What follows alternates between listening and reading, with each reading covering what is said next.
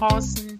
Hier sind wieder Iris und Narin. Wir begrüßen euch ganz herzlich zur neuen Podcast-Folge zu Machen und Wachsen. Und heute geht es dann um Narin, damit wir auch ein bisschen über sie und ihren Hintergrund erfahren. Liebe Narin, dann stell dich doch einmal vor. Ja, also ich bin Narin, ich bin 29 Jahre alt, bin geboren in Bochum, auch auf, aufgewachsen in Bochum. Ich bin verheiratet. Ich ja. habe sieben weitere Geschwister. Ja, meinem Namen merkt man schon, dass ich jetzt nicht 100% deutsch bin. Und zwar äh, liegt mein Ursprung in der Türkei und ich bin Kurdin. Genau, das mhm. zu mir als Person. Ich bin Marketingmanagerin in einem Konzern und widme mich jetzt auch nebenbei, also neben dem Vollzeitstudium, einem Fernstudio zur psychologischen Beraterin und Personal Coach Genau, weil das Thema mich einfach schon seit Jahren beschäftigt hat und äh, mein Interesse da auch liegt, deswegen. Und wie kommt das, dass äh, du, sag ich mal, schon so eine Vorliebe fürs Coaching hast, dass dich das so fasziniert? Ich bin generell auch von, vom Typ her ein sehr sozialer Typ und ähm, ich habe schon immer ihres, schon seitdem ich klein bin, immer wieder anderen Leuten geholfen anderen Mädels, anderen Jungs, ist auch egal, ob jetzt Jung oder Mädel, aber ich habe immer wieder ähm, anderen Leuten geholfen bei dem, was sie vorhatten, sei es in der Uni gewesen oder auch privat. Ähm, und ich hatte auch immer so einen ganz anderen Blick. Ich konnte mich ganz schön in die Leute hineinversetzen, die Sachen aus deren Perspektive betrachten, um auch wirklich gute Ratschläge zu geben oder Lösungswege. Und es hat mir auch mal Spaß gemacht. Es war jetzt nicht so, dass wenn dann jemand kam, ich dann dachte, oh nee, jetzt muss ich meine Zeit opfern, sondern ich hatte Spaß dran. So, in der Familie ist das genauso, dass ich da oft als äh, die angesehen werde, zu der man jetzt gehen kann, wenn man da irgendwie jetzt nochmal Input von jemandem braucht. Genau, und das Menschliche ist mir einfach so wichtig, Iris, dass ich mir denke, hey, warum willst du nicht da in Zukunft auch damit gestalten?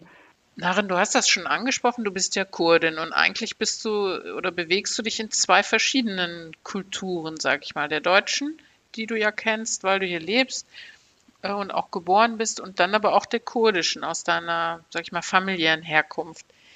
Wie ist denn das Thema Empowerment für Frauen äh, in der kurdischen Kultur oder wie schätzt du das ein im Vergleich? Mhm. Ja, das ist eine ganz spannende Frage. Und zwar ist es, ich würde mal eher sagen, auch ein, ein Thema, das ähm, ja eher weniger im Vordergrund ist. Ich sag mal so, ich komme aus einer Gesellschaft, wo Frauen, jetzt hat sich das schon teilweise geändert, aber vor Jahren war es noch so, wo Frauen jetzt nicht so einen, sag ich mal, großen Wert hatten. Sage ich auch ganz offen und ehrlich, dass das so war. Die Frau hatte ihre typische Rolle, ähm, Kinder auf die Welt bringen, sich um die Kinder, Kinder zu kümmern, äh, Hausfrau zu sein. Ähm, und der Mann ist dann natürlich arbeiten gegangen, hat das Geld nach Hause gebracht. Und das Thema Bildung war bei Frauen auch, um ehrlich zu sein, nicht so präsent. Genau, also die Frauen wurden dann immer dahingehend erzogen, eine gute Tochter zu sein, eine gute äh, Schwiegertochter zu sein, eine gute Ehefrau zu sein und eine gute Mutter zu sein. Das war's. Also alles darüber hinaus gab's gar nicht. Also dieses, die Frau musste sich eigentlich gefühlt, so wie ich es jetzt auch gerade beschrieben hab, habe, allen anderen opfern, nur nicht sich selbst. Und für mich war das sehr, sehr früh schon klar, dass das nicht mein Weg sein wird. Mein Weg wird es nicht sein, mein Leben dem danach äh, äh, zu gestalten, dass ich nur nach außen hin allen möglichen es zurechtmache, nur mir selbst nicht. So, und ich kann ja auch mal mit einer ganz, ganz kleinen Story anfangen. Da war ich neun. Und wie gesagt, meine Eltern sind damals in den 90ern sind sie geflüchtet aus der Türkei und ich war, ich bin die erste sozusagen, die in Deutschland aufgewachsen ist. Und da meine Eltern das Bildungssystem in Deutschland gar nicht kennen ähm, und der deutschen Sprache auch, um ehrlich zu sein, gar nicht äh, also sie konnten einfach nicht gut Deutsch sprechen, haben sie meiner Lehrerin damals, da war ich in der vierten Klasse natürlich, zu 100 Prozent vertraut. Und da ging es halt darum, auf welche weiterführende Schule geht denn jetzt Narin. So, und da hatte ähm, die Lehrerin eine Haupt- oder Gesamtschule angesetzt und äh, meine Eltern haben natürlich geglaubt und vertraut. Und dann saß ich da, ich weiß nicht, saß ich an der Heizung als neunjähriges Mädchen, die dann zu ihren Eltern meinte, das stimmt nicht, das, was sie da sagt. Ich, ich gehe nicht auf eine Haupt- oder Gesamtschule, ich gehe auf eine, ich gehe auf eine Realschule. Da meinte mein Vater, aber deine Lehrerin sagt doch, du sollst auf eine Haupt- oder Gesamt gehen. Dann sagte ich, vertrau mir als deine Tochter, ich werde es dir beweisen, ähm, dass ich es auch da schaffen werde. So, und ab da ging es dann auch schon los, dass mein Vater auch gemerkt hat, so, hey, das, das Mädchen geht so ein bisschen auch ihren Weg und es war auch dann immer, es ging auch mal weiter, als es auch in Richtung Studium ging, was studiere ich denn jetzt, hieß es, mach doch eine Ausbildung. Und ich habe dann nie auf die anderen gehört, sondern wirklich meinem Herzen gefolgt. Und bei uns in der Familie ist es halt so dadurch, dass wir auch viele Kinder sind, ähm, konnte meine Mama einfach nicht jedem zu 100% Aufmerksamkeit schenken. vor allem ist es auch so, dass wir auch ein paar in der Familie haben, die jetzt ein bisschen mehr Aufmerksamkeit brauchen. Also hat meine Mutter auch sozusagen denen die hundertprozentige Aufmerksamkeit gegeben und den, sag ich mal, den gesünderen eher weniger, was ja auch voll verständlich ist. Ne? Wir waren so ein bisschen auch auf unseren eigenen Beinen gestellt. Und ich meine, als Mutter von acht Kindern hast du echt viel Arbeit. So und ähm, ja, da war ich auch schon immer auf mich allein gestellt, so ein bisschen meinen eigenen Weg zu finden. Und es war auch nie so gewesen, dass meine Eltern mir jetzt dabei helfen konnten, okay, was für einen Bildungsweg gehe ich oder welche Möglichkeiten habe ich eigentlich, ne? Und da fing es auch schon an, dass ich so die ganze Zeit auf mich alleine gestellt habe. Aber es hat mir Spaß gemacht. Diese Herausforderungen haben mir Spaß gemacht. Mhm. Krass. Ja, ich habe nie gesagt so, boah, scheiße, jetzt können wir meinen Eltern nicht helfen, sondern ich so, boah, cool, ich kann es jetzt alleine einfach machen.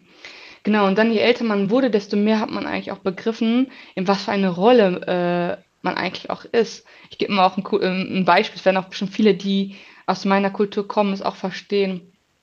Die Rolle, die Rolle der Frau war nicht so präsent. Also Frauen hatten ja, wie ich gesagt hatte, nicht so einen großen Wert weil ja Frauen mit sehr, sehr viel, beziehungsweise sag ich mal, Töchter mit sehr, sehr viel Arbeit verbunden sind. Man muss immer aufpassen, dass ja nichts passiert, weil dieser Gesellschaftsbezug auch mal voll groß war. Was die Gesellschaft darf ja nicht reden und die Gesellschaft darf nichts sagen und die Gesellschaft und die Gesellschaft, alles drehte sich nur um die Gesellschaft, weshalb sich dann auch viele Frauen, ja, weshalb sie auch eingesperrt sind, ne?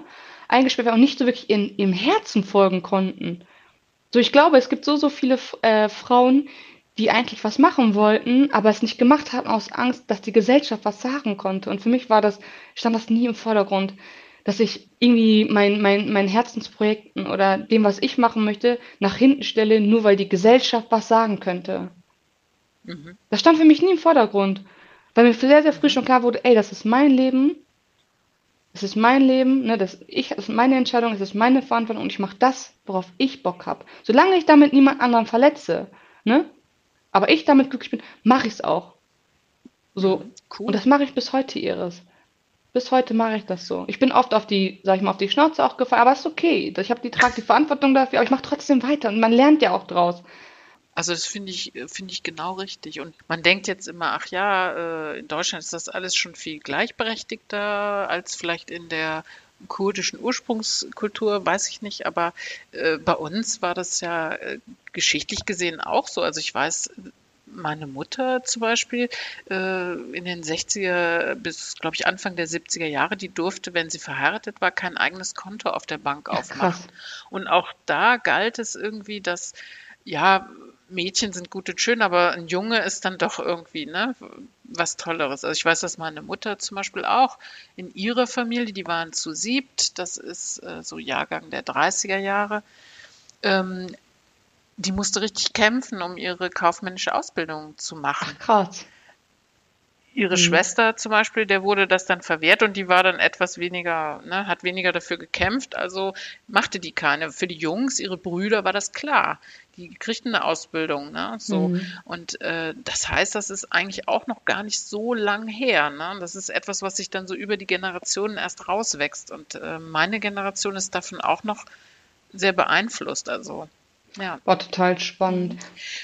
Ich will noch mal von dir wissen, Narin, was ist denn deine Vision oder warum machst du jetzt das Programm Machen und Wachsen? Meine Vision ist es, so, viel, so viele mögliche Frauen wie da draußen äh, zu erreichen und denen zu zeigen, so hey, jeder kann eigentlich das schaffen, was er möchte. Und jeder kann diese ja nicht so schönen Sachen, die er mit sich mitträgt, ändern. Es ist möglich. Es ist nicht so, dass man sagt, okay, das ist jetzt sein Schicksal, die muss es jetzt schlecht gehen, weil viele denken das ja auch. Das sagen, ja, es ist halt mein Schicksal und es soll halt so sein. Nein, ist es nicht. Also jeder von uns hat wirklich die Möglichkeit, jeder hat wirklich die Möglichkeit, da auf irgendeine Art und Weise rauszukommen. So meine Vision ist es einfach mit diesem Programm, die Frauen dabei zu unterstützen, weil das eine ist ja, es ist möglich, aber die, die, die andere Frage ist ja auch, wie Ne? Weil oft ist es ja auch so, dass, dass wir uns gar nicht trauen, in die Tiefe wirklich zu gehen. Wir kennen es auch gar nicht. Wir kennen es nicht. Wir, wir, wir, wir wachsen auf und dann, also wir kommen auf die Welt und wir müssen auf Mama und Papa hören. Wir gehen in den Kindergarten, wir müssen der Erzieherin äh, gehorchen. Wir gehen in die Grundschule, wir müssen der Lehrerin gehorchen. Es geht nie wirklich um uns selber als Person. Und das wird uns auch nie beigebracht. Immer heißt es, solange du respektvoll und solange du gut gegenüber anderen bist, bist du ein gutes Kind. Aber mal hineinzuhören, okay, wer bin ich eigentlich oder was geht eigentlich gerade mit mir ab, das wird einem ja nicht beigebracht. So, und das zieht sich dann ja auch über die Jahre dann hinweg. Wir versuchen immer wieder allen anderen zu gefallen, wir versuchen uns immer allen anderen hinzugeben und immer soll es den anderen gut gehen und danach kommen erst wir. So. Und wie soll man es dann können? Es wird uns immer nur beigebracht, wie man andere glücklich macht, aber nicht, wie man uns selbst glücklich macht. Und deswegen geht es ja auch vielen immer so schlecht. Sie sind immer für alle anderen zu 100% da, aber nie für sich selber, weil sie es nicht kennen. So, und da möchte ich hin und ich möchte denen zeigen, so, hey, ihr müsst auch, ihr müsst in erster Linie für euch da sein. Wirklich für euch da sein, weil du wirst nicht glücklich, wenn du andere glücklich machst. Du musst erstmal mit dir selbst in Reihen sein, dich selber auch kennen, weil ich merke ja auch ganz oft, Iris, wie Menschen ähm, unfair bzw. ungerecht gegenüber anderen sind oder nicht schön mit anderen sprechen. Ich sage immer, es ist die eigene Seele, die da spricht. Ich kann nicht von jemandem erwarten, der nicht zufrieden mit sich selbst, dass er mir schöne Dinge sagt. Es ist normal, dass er nicht schöne Dinge sagt. Weil also alles, was im Äußeren rauskommt, ist das auch, was im Inneren ist. So, deswegen sage ich auch immer, du darfst niemals von einem unglücklichen Menschen erwarten, dass er dir schöne Sachen sagt. Aber du kannst wirklich zu 100% davon ausgehen, dass du von einem zufriedenen Menschen und von einem glücklichen Menschen auch schöne Sachen zu hören bekommst. Und das ist immer auch der Unterschied. Ne? Genau, und ich möchte da wirklich, ich möchte den Frauen auch wirklich zeigen, man kommt da raus, es gibt gewisse, genug Tools und Werkzeuge und es gibt halt auch Frauen, die es von Herzen machen, das tun wir ja. Wir sind jetzt nicht hier die Heidi-Tighty-Frauen, sondern wirklich normale Frauen, die von Herzen heraus andere Frauen wirklich das, das nötige Werkzeug, die nötige Unterstützung geben, um da wirklich hinzukommen. Und man muss ja auch wirklich, auch wirklich auch einmal erwähnen, dass wir das jetzt gerade nicht machen, um damit unser Brot zu verdienen. Wir haben ja unser Vollzeitjob. Wir haben, machen ja unsere Sachen. Das, was wir jetzt machen, ist wirklich nur von Herzen heraus, weil es wirklich ein Herzensprojekt ist.